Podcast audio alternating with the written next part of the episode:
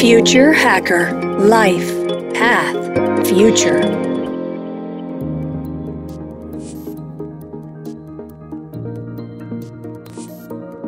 Olá pessoal, bem-vindo ao Future Hacker.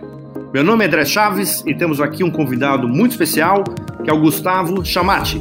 Gustavo fundou o mercado Bitcoin em 2013 foi CEO da Exchange e atualmente faz parte do seu conselho. Né? Ele cursou administração na FEA, com o objetivo de tornar-se empreendedor. Né? Apaixonado por inovação, iniciou o mercado Bitcoin apostando no potencial transformador do Bitcoin e da blockchain. Assistiu esse potencial se tornar realidade, né? principalmente no, durante o ano de 2017, quando a startup cresceu exponencialmente. Em 2019, ele fundou a MB Digital Assets, empresa de tokenização de ativos alternativos, e a Gear Ventures, né, fundo de investimento com foco em fintechs e regtechs. Em 2019 também criou a Clearbook. Em 2020 lançou a mais nova iniciativa do grupo, que é o banco Meu Bank, My Bank, e em janeiro desse ano também o Blockchain Academy. E tornou-se recentemente unicórnio, né, desde que recebeu o aporte do SoftBank. Bem-vindo, Gustavo, ao Future Hacker. Muito obrigado, André. Prazer estar aqui contigo. Sou fã do podcast, já escutei alguns episódios muito bacanas. Acho que o podcast cumpre um papel muito legal de debater temas que são pouco aí explicados para o público em geral. Prazer fazer parte e estar aqui e poder falar um pouquinho aí da nossa história, da história do mercado Bitcoin e sobre criptoativos e blockchain. Ótimo, prazer aí tê-lo aqui, Gustavo. É, eu dei os highlights né, na tua carreira, mas eu queria que você contasse rapidamente né, um pouco dessa trajetória e principalmente qual foi a sua visão lá atrás que fez você apostar né, na plataforma blockchain e no Bitcoin? Cara, assim, eu, eu sempre gostei de tecnologia, mas no fundo eu sempre gostei de business uh, em geral, assim, e da questão de empreendedor, de achar que eu tinha um jeito de fazer as coisas que era diferente e tinha confiança que algum dia eu ia empreender. Minha visão, né, até da, da época, né, que fiz faculdade e tal, você pensava em abrir um negócio e falar, cara, a trilha normal é eu vou criar, ter a minha carreira, vou aprender a, a, fazer um business, a tocar um business vou juntar o meu próprio dinheiro e vou começar um negócio, né? Não é você ter uma ideia e sair captar dinheiro, isso estava longe da, da, ali no final da década de 90, 2000, esse não era o pensamento comum, assim, para você começar um negócio. Vim cursar administração pensando em me tornar empreendedor, uh, direcionei minha carreira para ter uh, um aprendizado em administração geral, sem me tornar um especialista muito em marketing ou finanças, ou sempre vi tudo assim, e tocar operação, contratar pessoas, gerir pessoas, para um dia empreender e sempre de olho em novidades e no que poderia ser o, o, o meu tiro certo, assim, o que, que valeria a pena eu pegar o meu dinheiro, apostar a minha carreira para construir um negócio e sempre olhei muitas muitas uh, uh, oportunidades de negócio calculando, puta, aqui é a oportunidade legal, essa é, essa não é. Até que uh, eu me deparei com o Bitcoin ali em 2012. Meu primeiro contato foi com como era de todo mundo, ainda mais naquela época, com um pouco de dúvida sobre o, o quão era robusta a, a, ideia de uma, uma moeda digital, né, como era chamada na época. E eu brinco muito que eh, eu acho que o conceito de moeda digital, né, que hoje a gente já nem usa mais, a gente fala em criptoativo, mais ajudava a confundir do que a explicar o que era o, o Bitcoin. O Bitcoin, no fundo, é uma tecnologia e foi esse o entendimento que, que, que eu tive lá atrás que me fez apostar em, em criar um business ligado a, ao Bitcoin na época que era a única, a única criptomoeda que existia. Que o Bitcoin, como tecnologia, ele efetivamente resolve um problema que até então não tinha sido resolvido. Se a gente pensar na questão, desde que existe a internet, as pessoas pensam na possibilidade de um dinheiro digital. O que, que o dinheiro digital ele precisava uh, fazer para poder existir? Resolver o, o, o problema da segurança digital e da transmissão da posse de um ativo digital para outra pessoa de maneira segura, sem que essa maneira pudesse, de alguma maneira, sofrer fraude ou ser hackeada. Esse é era o grande problema de você ter um dinheiro digital ou um meio de pagamento que fosse é, digital e suficientemente seguro hoje, né, até hoje, a gente usa para meio de pagamento digitalmente na internet o cartão de crédito. É, é, o meio mais usado como, como meio de pagamento digital. E ele foi criado como um meio físico. O cartão de crédito é um meio de pagamento físico. Muita gente acha que o cartão de crédito já, já existe para ser usado na internet. E ele foi criado como meio físico e foi adaptado para ser usado na internet. Por isso a gente vê tanta fraude. O Bitcoin ele foi pensado e ele por design ele é seguro. Então ele agrupou tecnologias que já existiam na época, computação distribuída, criptografia o próprio blockchain, o conceito do, do blockchain, para resolver esse problema de ser um meio de pagamento ou uma forma de você transmitir a posse de um ativo digital de maneira segura, sem depender de um intermediário.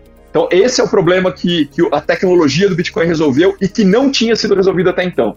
A hora que eu entendi isso, falei, cara, é, é nesse negócio que eu preciso estar. Isso aqui tem um potencial de se tornar gigantesco no futuro por maneiras que a gente nem tinha a, a visão ainda naquela época da, da tokenização de ativos, da, do uso né, do blockchain como infraestrutura e etc. Vários outros conceitos, uh, ah, NFTs, stablecoins, todas essas outras coisas que surgiram derivadas aí da, desse grande, grande breakthrough de tecnologia que foi uh, o surgimento do Bitcoin. Mas eu queria saber assim, como é que as instituições financeiras, as mais tradicionais, e os governos estão lidando com essa revolução? Legal, André. Acho que esse é um ponto super sensível, né?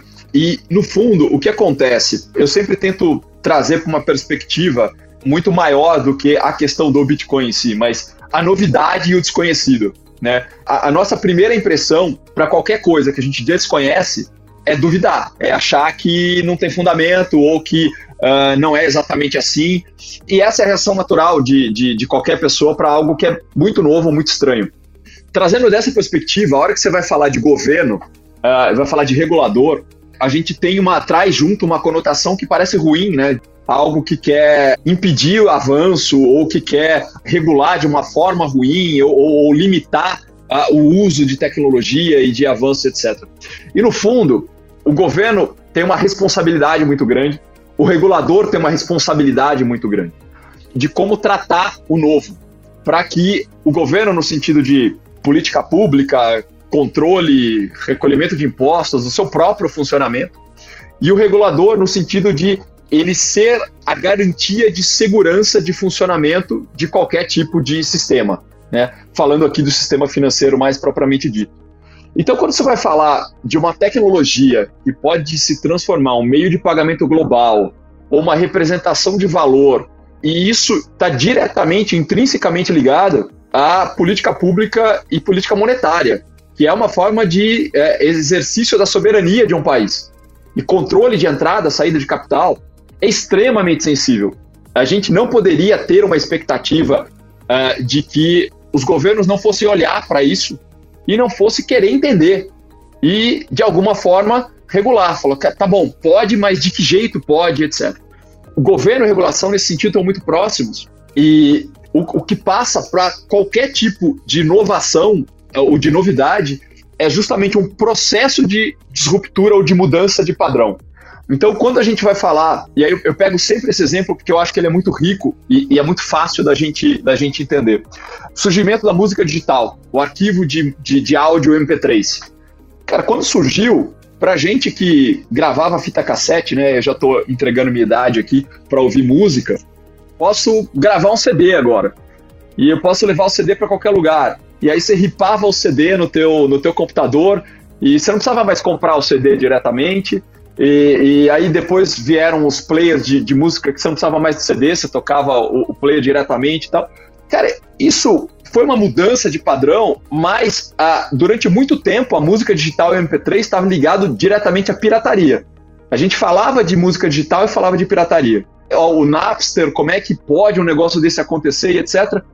E aí a gente passou pela fase do entendimento, do combate, do desconhecido, para mudar a maneira que a gente consome música para uma outra maneira adaptada ao meio digital, que tem a questão dos direitos autorais, etc. Tudo isso foi solucionado. A gente consome música digitalmente hoje sem lembrar dessa época, porque a gente adaptou o modelo para a nova realidade. Então, nesse sentido, e falando de, de, um mercado super regulado como é o mercado financeiro e tudo que, o que está ao redor de, de, de, de, controles financeiros, de recolhimento de impostos, etc., seria muito ingênuo a gente esperar que governos não fossem fazer nada a respeito. O que eu acho super positivo é que a gente não teve é, é, regulações excessivamente é, restritivas ao longo desses anos, dado o tamanho do que essa disrupção que a gente está falando, ou o potencial de disrupção que essa tecnologia pode causar e vem causando já. E a gente foi tendo, principalmente, né, falando do, do mundo ocidental, Europa, Estados Unidos e, e, e mesmo o Brasil, não ter uma regulação restritiva, deixar que as empresas avançassem e esses reguladores dispostos a entender como os criptoativos e o blockchain podem ser utilizados, uh, as regulações que vieram surgindo permitiram avanços significativos na indústria sem restringir esses avanços, enfim, sem que isso fosse uh, abafado efetivamente. E eu acho que, para pegar um exemplo aqui, o que a gente teve de, de mais agressivo, falando de mundo ocidental, assim, e que ajudou, no fundo, a, a, a evolução que aconteceu de lá para cá. Estou falando aqui do projeto da Libra do Facebook, ali do meados de 2019. O, o Facebook tentou criar ali, junto com vários outros players bastante relevantes no mundo, uma moeda digital que funcionaria dentro do Facebook. E o projeto foi rapidamente abafado e descontinuado, com os parceiros saindo, parceiros de meio de pagamento, Visa, Master, acho que o PayPal estava junto também, enfim. E o projeto não aconteceu. Por quê? Cara, é, era muito pretensioso você imaginar que você era uma mega corporação, uma multinacional super famosa, você poderia vir para esse tipo de mercado de meio de pagamento sem você conversar com todos os reguladores do mundo. Antes de falar, olha, vou fazer isso aqui, você acha que está ok? Ou esse modelo funciona, não funciona?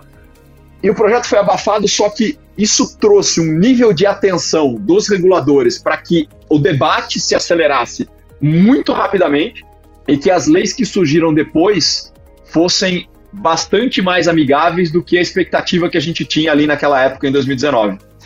Assim, a resposta é longa, porque desenhar esse cenário não é, não é algo simples, mas uh, venho para, né, corta para o cenário que a gente está hoje e a gente vê uh, uma regulação bastante positiva nos Estados Unidos, permitindo os players não só obter licenças para negociar, para custodiar criptoativos e, e, criptomoedas, como players super relevantes já com capital aberto em, em bolsa, tendo e segurando criptoativos como parte da estratégia de portfólio e de investimento. E o blockchain e a tokenização sendo usado para várias outras aplicações, como as NFTs, como tokenização de ativos e distribuição, etc sou super otimista em relação a isso. Acho que a gente avançou no nível de, de, de, seriedade que tem esse tema e o quão pesada é a regulação ao redor de, de ativos financeiros.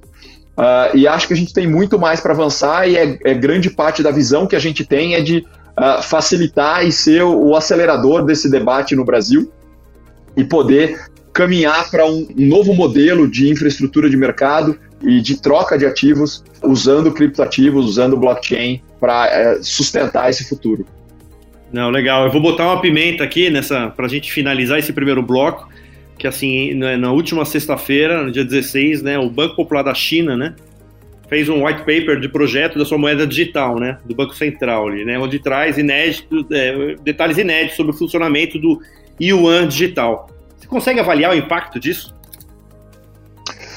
André, é difícil avaliar o impacto. Eu acho que assim a nossa indústria ela anda de uma maneira muito rápida né, e, e evolui de maneira, de, de, maneira muito rápida e difícil de prever em termos temporais, né, o que, que isso vai gerar de impacto. O ponto é assim, o, o modelo né, de transação baseada em blockchain e criptoativos tornou a maneira que a gente entendia o que era dinheiro obsoleta.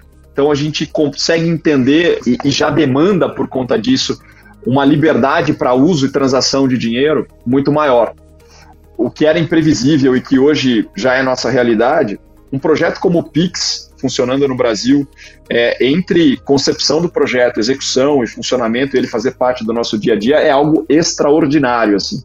A gente estava limitado a, a, um meio de troca, que era o SPB, né, da maneira que ele funcionava antes, que tinha horário para funcionar. Então, se eu quisesse fazer um pagamento, uma transferência da minha conta para a sua, eu precisava esperar dia útil, das 9 às 4 da tarde, etc. O que tecnologicamente já era um absurdo você ter esse tipo de limitação. E, e aí a gente teve uma, uma política pública que foi lá e mudou isso de maneira radical e muito rapidamente. E você tem o nosso Banco Central falando também de, uma, de um real digital e de já com diretrizes para estudos de aí no ano que vem, provavelmente, ou no próximo ano, lançar a nossa moeda digital do Banco Central. Falando da China, mais especificamente, que foi a tua pergunta, tem prós e contras e sempre vai depender do modelo que esse, essa, essa moeda, esse yuan digital, real digital, dólar digital, seja criado, né? Qual que é o nível de liberdade, o nível de rastreabilidade que você tem para uso? E qual que é a intenção do governo com isso? Como a gente vai ter alguma, algum nível de transparência sobre qual que é o volume monetário disponível, né? Como isso influencia a própria política pública de disponibilidade monetária, eu vou poder ter mais de uma carteira, vou ter uma carteira linkada no meu Tax ID, com isso eu vou ter um rastreamento e uma cobrança de imposto muito mais fácil. Então, assim, é muito difícil definir qual que é o impacto sem ter antes muita clareza sobre o modelo. O que a gente consegue prever de avanço que seria super positivo é essa interoperabilidade, um funcionamento 24 por 7. Aí você vem para o Brasil e fala, cara, a gente já tem isso com o Pix.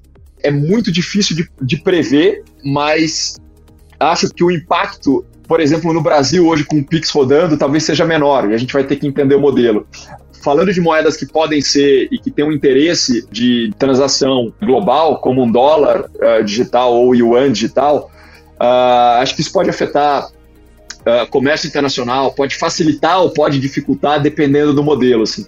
Mas é, é, é um é um pouco mais da tecnologia que começou com o Bitcoin acelerando a mudança de paradigma uh, do que a gente entende ser dinheiro e do que a gente entende ser a transmissão de propriedade.